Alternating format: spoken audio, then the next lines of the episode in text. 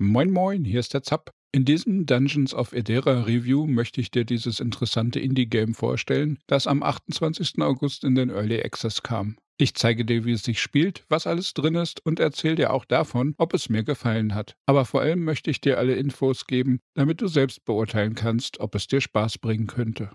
Das Spiel wird vom kleinen Indie-Entwicklerteam Monster Tooth Studios gebaut, das bereits 2019 mit dem Spiel Hold the Fort ein passables erstes Game herausgebracht hat. Ich habe einen kostenlosen Testkey bekommen, mein Dank dafür. Dies wird aber keinen Einfluss auf meine Wertung haben, da ich alle Spiele immer mit dem Gedanken im Hinterkopf teste, wie würde ich mich fühlen, wenn ich den vollen Preis bezahlt hätte. Also schauen wir mal rein ins Spiel. Spieltyp Dungeons of Edera ist ein Indie-Dungeon-Crawler-Rollenspiel mit Actionkampf und umfangreicher Charakterentwicklung. Es hat eine für ein Indie-Game erstaunlich brauchbare Grafik. Meistens sind solche Roguelike Dungeon- und Monsterprügelspiele in 2D gebaut, aber hier ist durchweg ordentliche 3D-Grafik angesagt. Das Spiel ist ein sogenanntes Rogue-Light-Game, also ein etwas entschärftes Roguelike. Dies bedeutet, man verliert beim Sterben seine momentane Ausrüstung oder sogar seinen ganzen Charakter, je nachdem, welchen Schwierigkeitsgrad man wählt. Wenn man das Spiel auf einfach stellt, kann man auch ganz ohne Verluste spielen. Das Spiel hat eine recht interessant gemachte Story, in der man als junger Held oder junge Heldin seine Heimat vor einer Invasion retten soll. Dabei verfolgt man eine längere Questreihe, in der es um Intrigen und Verrat geht. Eventuell kann man später auch noch die Siedlung weiter ausbauen und der Fortschritt in dieser Kampagne und der Stand der Siedlung bleibt immer erhalten, auch wenn man stirbt. Dungeons of Edera hat ein komplexes Zufallskartensystem Sogenannte prozedural generierte Dungeons sorgen hier also für eigentlich endlosen Nachschub an Aufgaben. Aus einem größeren Satz an verschiedenen Bauteilen werden Wälder, Höhlen, Kerker, Ruinen und weitere Arten von Leveln aufgebaut. Dazwischen gibt es aber auch immer mal wieder handgemachte Karten. Gameplay, Charaktere und Rollenspiel. Unsere Spielfigur bekommt mit jedem Kampf und jeder erfüllten Quest Erfahrung und steigt dadurch, wie es sich gehört, in Leveln auf. Und für jeden Level gibt es auch einen Fertigkeitspunkt, den man im Skillbaum verteilen kann. Allerdings ist dieser Skillbaum zu Beginn noch stark eingeschränkt, denn für komplexere Dinge wie Bogenschießen, Zaubern, Zweihandwaffen oder Schlösser knacken braucht man erst einen Lehrer, der diese Bereiche dann freischaltet. Und diese Ausbilder werden erst im Verlauf der Geschichte aktiviert, manche auch erst nach mehrmaligem Durchspielen. Bei der Auswahl im Skillbaum gibt es aktive Skills, die man im Kampf verwenden kann, aber auch passive, die zum Beispiel das Leben oder die Ausdauer permanent erhöhen. Oder solche, die Angriffe stärker machen oder Schaden auf Gegner zurückwerfen, wenn wir getroffen werden. Derzeit gibt es 44 verschiedene Fähigkeiten zur Auswahl, die man verbessern kann, manche auch noch in mehreren Stufen. Und der Entwickler hat schon angekündigt, dass es bald noch mehr Auswahl geben soll. Allerdings sind manche davon wohl erstmal nur Platzhalter denn die Lehrer sind noch nicht alle verfügbar und zum Beispiel die Blutmagie besteht bisher nur aus der Kategorie, aber weder kann man sie aktivieren, noch gibt es bisher Zauber in diesem Bereich. Aber das Spiel ist halt noch in einer Early Access Version, hier wird sich gewiss noch einiges tun in der nahen Zukunft. Unsere Heldenfigur wird durch zahlreiche Rollenspielwerte bestimmt. Dies beginnt mit Lebensenergie, Ausdauer und geht über Rüstung und Schaden. Aber auch verschiedene Arten von Elementarschaden und komplexere Werte wie Lebensraub, Schadensreflexion, Schadensvermeidung oder Chance auf kritische Treffer gehören dazu. Wir haben insgesamt elf Plätze für Ausrüstung und jedes Ausrüstungsteil bietet zahlreiche Werteverbesserungen. Neue Ausrüstung gibt es entweder vom Händler oder aus erschlagenen Monstern, Kisten, Fässern und für erledigte Quests. Und damit geht hier das Loot-Sammeln erst so richtig los. Nach jeder Mission haben wir ein Inventory voll Loot, mit dem wir unseren Helden aufwerten können. Und da wir eventuell durch Tod Ausrüstung verlieren könnten, lohnt es sich auch in der Lagerkiste eine zweite oder dritte Ausstattung zu horten.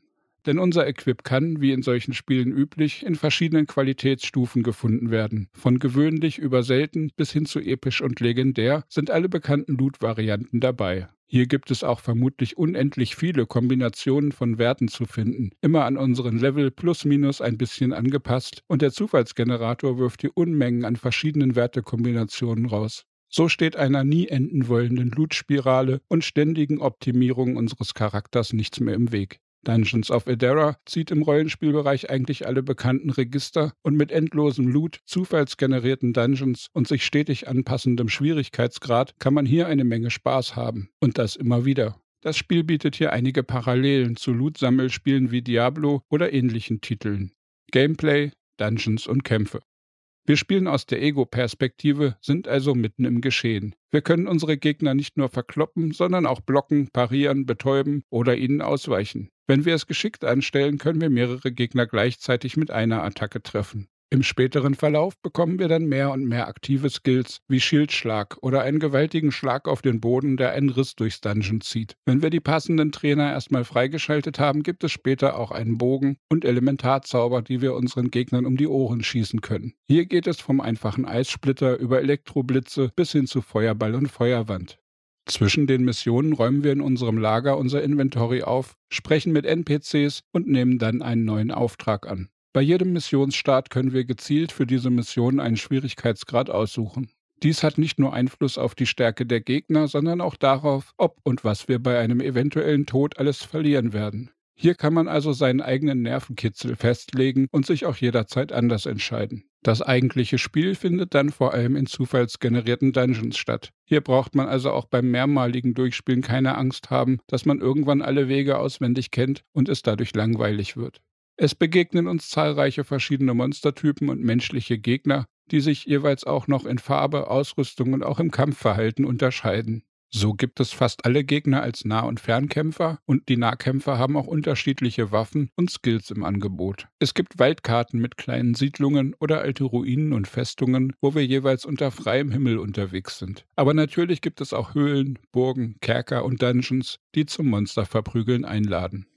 In den Dungeons gilt es zahlreichen Fallen auszuweichen und Schätze zu finden. Und fast immer gibt es auch einen besonders gefährlichen Dungeon-Boss, der nicht nur extra gute Ausrüstung fallen lassen kann, sondern dann auch noch einen Schrein bewacht, an dem man verschiedene passive und permanente Vorteile abstauben kann. Vorausgesetzt, man wird nicht von diesen Bossen aus den Schuhen geboxt. Denn diese Endgegner sind nämlich selbst auf einem einfachen Schwierigkeitsgrad gar nicht so ohne.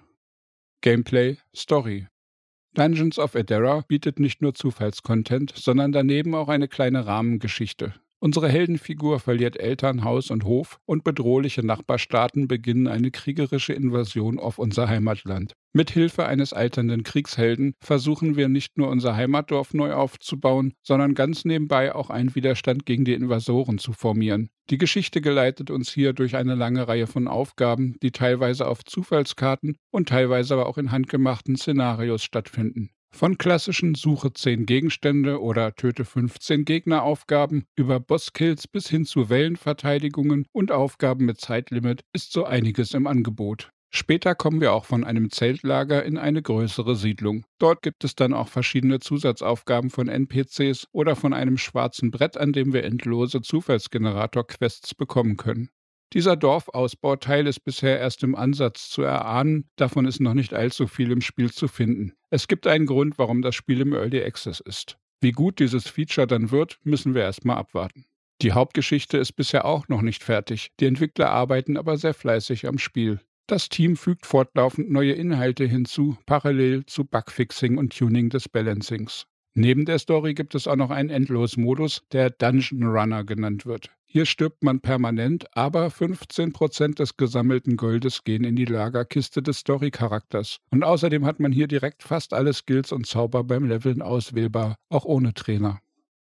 Technik, Grafik, Sound. Dungeons of Edera benutzt Epics Unreal Engine und verwendet hier auch meistens sehr brauchbare Modelle, Texturen und Animationen. Da es sich um das Projekt eines kleinen Teams von drei Leuten handelt, darf man hier keine Wunder an Vielfalt und Grafikpracht erwarten. Aber gerade wenn man das in Betracht zieht, ist die Auswahl an Monstern, Waffen, verschiedenen Gegenden und Dungeons wirklich schon gar nicht so schlecht. Das Spiel ist noch nicht fehlerfrei. Es gibt noch eine Menge an Baustellen. Es klebt ja nicht ohne Grund das Etikett Early Access außen dran. Aber es steckt jetzt bereits eine Menge Rollenspiel und Itemsammelspaß drin. Die Entwicklung passiert in einem Tempo, wovon sich andere Entwickler, die mit größeren Teams arbeiten, eine Scheibe abschneiden könnten. Die Grafik ist nicht Oberklasse, aber durchweg in Ordnung. Das Spiel bietet eine breite Palette an Optionsmenüs, mit denen man sich die Grafik, den Sound und auch die Bedienung an seine eigenen Bedürfnisse und Wünsche anpassen kann. Das ist bei Spielen in dieser Preisklasse eine sehr positive Überraschung. Die Vertonung ist bei Indie-Games sehr oft auf das Allernötigste reduziert, aber auch hier überrascht Monster Tools Studios nicht nur mit angenehmer Hintergrundmusik und vernünftigen Kampf- und Nebengeräuschen, sondern bietet sogar eine Hauptgeschichte mit englischer Sprachausgabe. Die Bildschirmtexte sind dann auch noch Französisch, Spanisch, Deutsch, Portugiesisch und Italienisch übersetzt. Auch wenn diese Übersetzung nicht perfekt ist, wird hier für Nicht-Englischsprecher ein großer Schritt nach vorn unternommen. Die deutschen Texte waren ein wenig komisch zu Beginn, aber ich war so frei und habe Monster Toos einige Verbesserungen zukommen lassen. Das sollte dann also auch bald besser werden. Für die Zukunft des Spiels gibt es auch bereits eine Roadmap, auf der zuallererst mehr Waffen und Rüstungsvielfalt stehen. Und außerdem ist der Ausbau weiterer Waffengattungen geplant, wie zum Beispiel der schurkenartige Zwei-Waffenkampf, Zweihandhammer, Speere und Blutmagie. Und zusätzlich sollen weitere Features kommen, wie Crafting, weitere Missionstypen wie Escort-Missionen oder größere Belagerungen. Und natürlich ist der Ausbau der Geschichte ebenfalls ein wichtiger Punkt auf dieser Liste. Meinung und Fazit. Dungeons of Edera ist mal wieder eine dieser Indie-Game-Überraschungen, mit denen ich nicht direkt gerechnet habe, als ich sie das erste Mal gesehen habe. Hier gibt es nicht nur eine Menge unterhaltsamen Rollenspielspaß, spannende Monsterklopperei und reichlich Futter für die Sammellust, sondern das Ganze wird auch noch angenehm verpackt. Für ein kleines Studio und für den niedrigen Preis von gerade einmal 12,50 Euro ist bereits jetzt zum Start des Early Access einiges an Unterhaltung im Spiel drin. Ich habe circa zehn Stunden gebraucht, um die bisherige Story einmal durchzuspielen. Vermutlich geht das auch schneller, wenn man sich beeilt. Aber ich denke, dass diese Geschichte erst am Anfang steht und hier mit der Zeit immer wieder neuer Content nachgeliefert wird. Das Spiel bietet einen hohen Wiederspielwert. Es enthält einen zusätzlichen Dungeon Runner Modus ohne Story, in dem man einfach nur Monster schnetzeln und leveln kann. Mit dem New Game Plus Modus, durch den man die Hauptgeschichte immer wieder durchspielen kann, ohne seine Level und Ausrüstung zu verlieren, bietet das Spiel auch noch eine Menge zusätzliche Spielzeit. So kann man Dungeons of Edera auch in einigen Monaten immer mal wieder neu herausholen. Ich habe mich sehr gut unterhalten gefühlt und hatte auch einiges an Spaß. Natürlich muss man im jetzigen Stadium der Entwicklung noch über kleinere Balancing-Probleme, Grafikglitches und andere Bugs hinwegsehen können. Aber im Großen und Ganzen war nichts dabei, was ein vernünftiges Spielen und Spaß haben unmöglich gemacht hätte.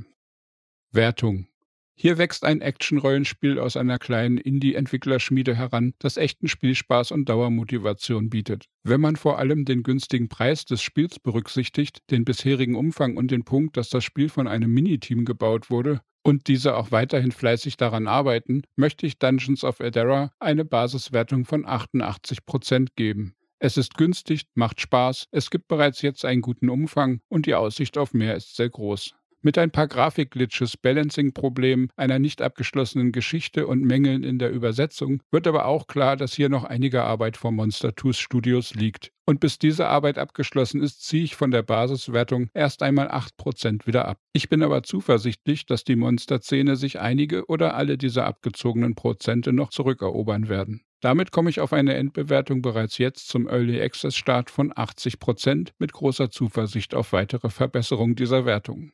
Magst du deine Monster klein gehackt oder lieber gegrillt? Oder beides? Hast du Lust auf endlosen Dungeon Crawler Spaß oder stehst du mehr auf geskriptete AAA-Rollenspiele zum großen Preis? Schreib mir gern deine Meinung dazu.